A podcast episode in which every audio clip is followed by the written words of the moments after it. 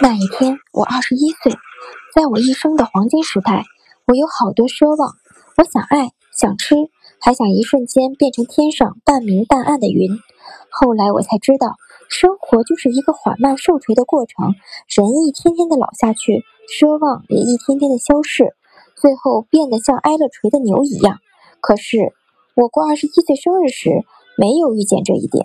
我觉得自己会永远生猛下去，什么也锤不了我。